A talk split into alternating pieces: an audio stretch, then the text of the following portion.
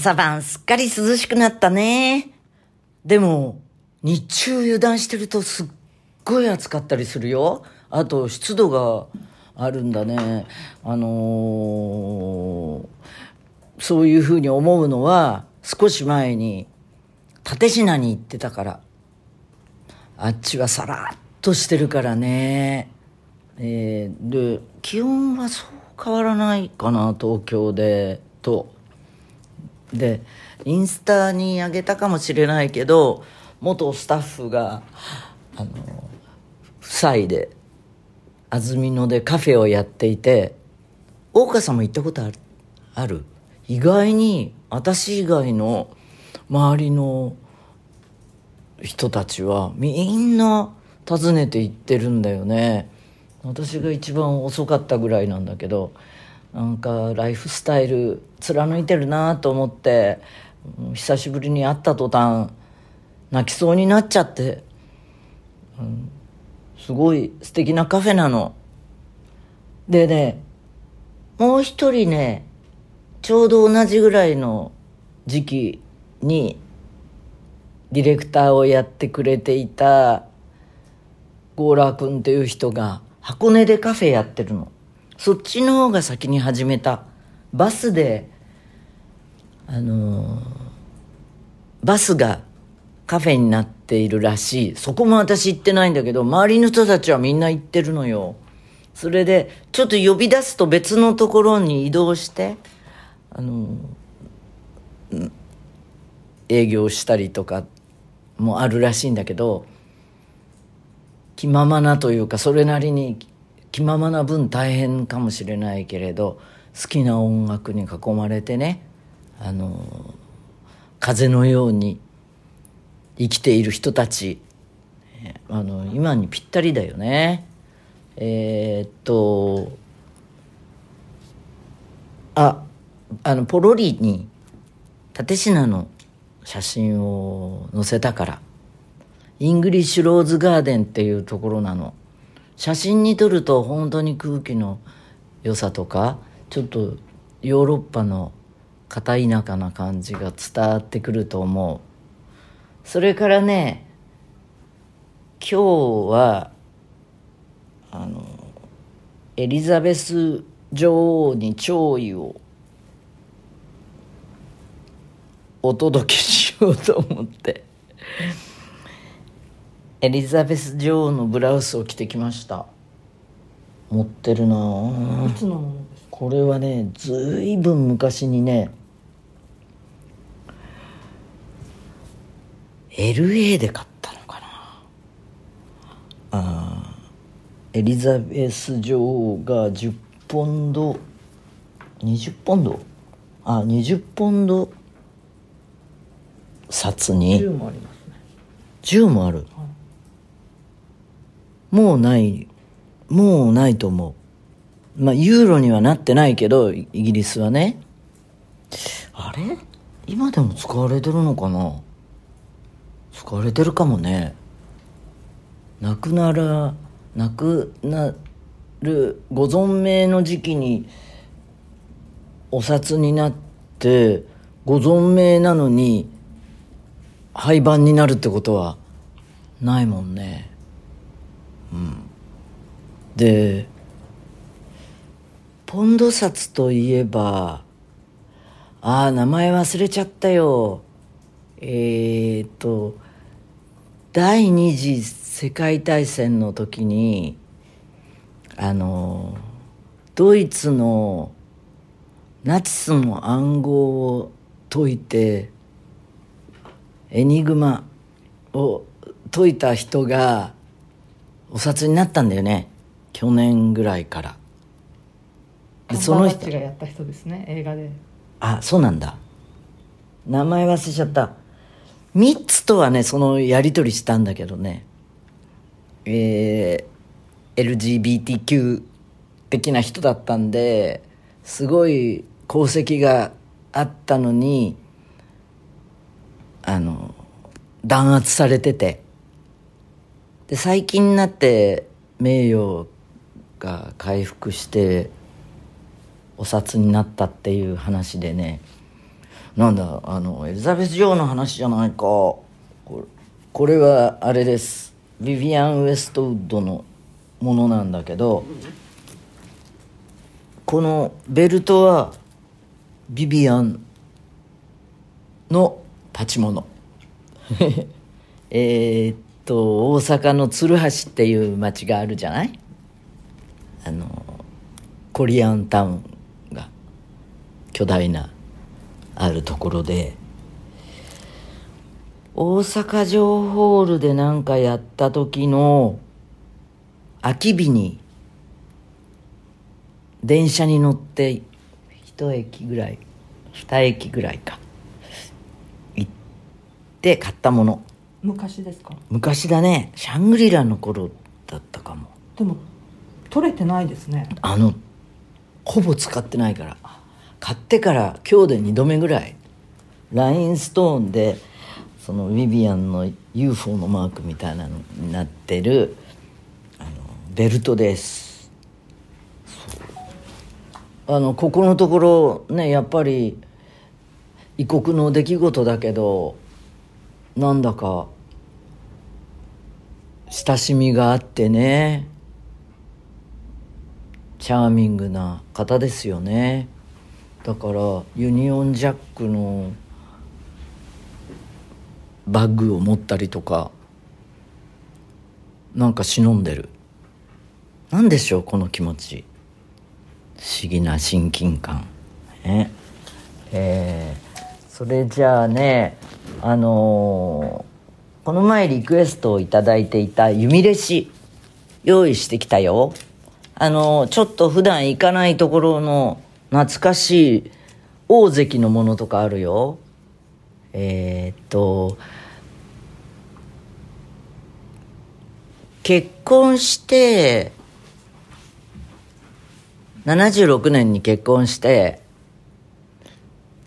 1年2年ぐらいえー、っと善福寺っていうところに住んでたんだけどその時はねあれ何？何街道？あ広い道を挟んで斜め前ぐらいに大きい稲毛屋っていうのがあったの。そこに行ってたけどえー、っと今住んでる町内に家を建てて越す前に松原っていうところで借家をしていて2年ぐらいかな。その時には大関に行った。だから東京も広いんでエリアによってね馴染みのスーパーっていうのが違ったりするのよ。サミットばっかり行く人とか。あと渋いところではなんだっけな。えー、っと環七のあたりにちょっとした高級スーパーがあるんだけどね。名前忘れちゃったよ。紀ノ国屋とかじゃなくうん中規模ぐらいの。まあライフライフじゃない。ライフは大きいでしょう。もっとなんとか屋って感じ。あーここまで出てて悔しいな。信濃屋？信濃屋だ。信濃屋。あとなんとか屋っていうのがもう一個ぐらいある。同じ規模で。まああのなんかそういうねうちのあたりはこういうところに行ってますっていう変な情報を教えて。だから東京は広いからそんなわけで。あの東京に住んでても知らないスーパーってあるけどツアーで地方とかに行くとえこんな名前の結構大きいスーパーがあるんだってびっくりしたり。コンビニでもファミレスでもそういう現象が起こるからね。多分このうちの町だけでしょうとかあの関西だけにしかないでしょうとか九州にしかないでしょうこの島にしかないでしょうとかっていうのがあったらまた知らせてくださいじゃあメールいくね。ラジオネーム、トーマスの妻。Hello, ユーミン。いつも嘘ラジオ楽しく聞いております。ありがとうございます。先日、静岡での奇跡。ユーミンサプライズご来生。静岡に来ることをご来生って言うんだって。CD 作成への参加の動画を見てとても感激しました。工場の皆様と直接一緒に作成に関わられてすごいです。私にとっては富士山は日本、日本一の山。ユーミンは日本一のアーティストです。もちろんユーミン万歳 CD は購入予約をしました。とても楽しみです。まだまだ日中は暑い日がありますので、お体に気をつけてお仕事頑張ってください。はい、もうご存知かもしれないですが、24金ゴールドディスク、ランダムに。うん、だけどね、あのぶっちゃけこの話を、あの、公表したら、予約がすごい、あの、伸びて、みんな、道汚いわね でも、ちょっと重いらしいよ。あの、いわゆるアルミをコーティングしてるから。このゴールドだと、24金だとね、ですよ。行かれてどうあそれですかでいやあそうそうそうそのあれですよ。人の話ですよ。大事なのはね。物の話じゃなくて。やっぱりもう温かいオーラに包まれてね。すごい内緒にして行ったんだけどあの喜んでもらえて「あユーミンユーミンよ。ユーミンよ」って感じでその3階工場の広いフロアの特に手作業で封入するパッケージをあれはロボットじゃないんですそねうもう人だ人なんですよ。その他のフロアはロボットがロボットって人型ロボットじゃないよ。ねえーガーってこうあのーまだ何もなってないバンを持ってきて積んで持ってきて置くんですけどあのでガーッとプレスされるとまた運んでいくって感じだけどそれをね手作業でパッケージにするんですよ。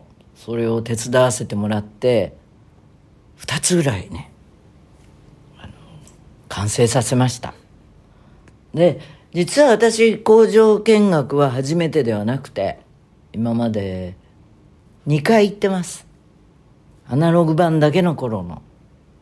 えー、っと松任谷由実になってちょっとした頃だったかな。荒井由実時代。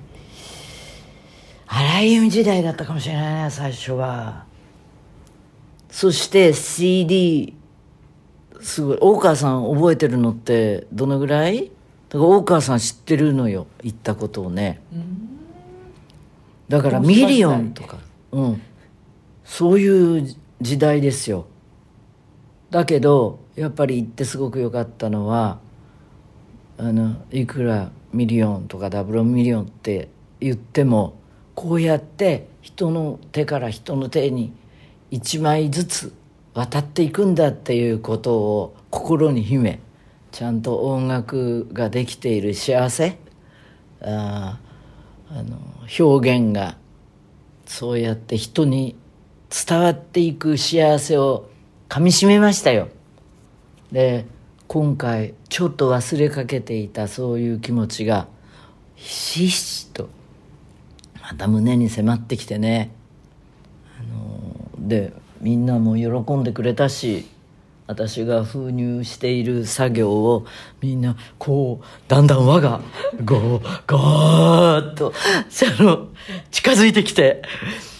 で本当お祈りして見てくれてるのうまく詰められますように。って嬉しかったな。みんなでシャワーキャップかぶってて 一体感生まれました。はい。え嘘ラジオはメールが命です。たまには送ってね。宛先は嘘アットマークユーミン .co.jp それから、弓レシはね、またちょこちょこ嘘ラジオのインスタに載せていきます。そんなこんなでまた来週。グッバイ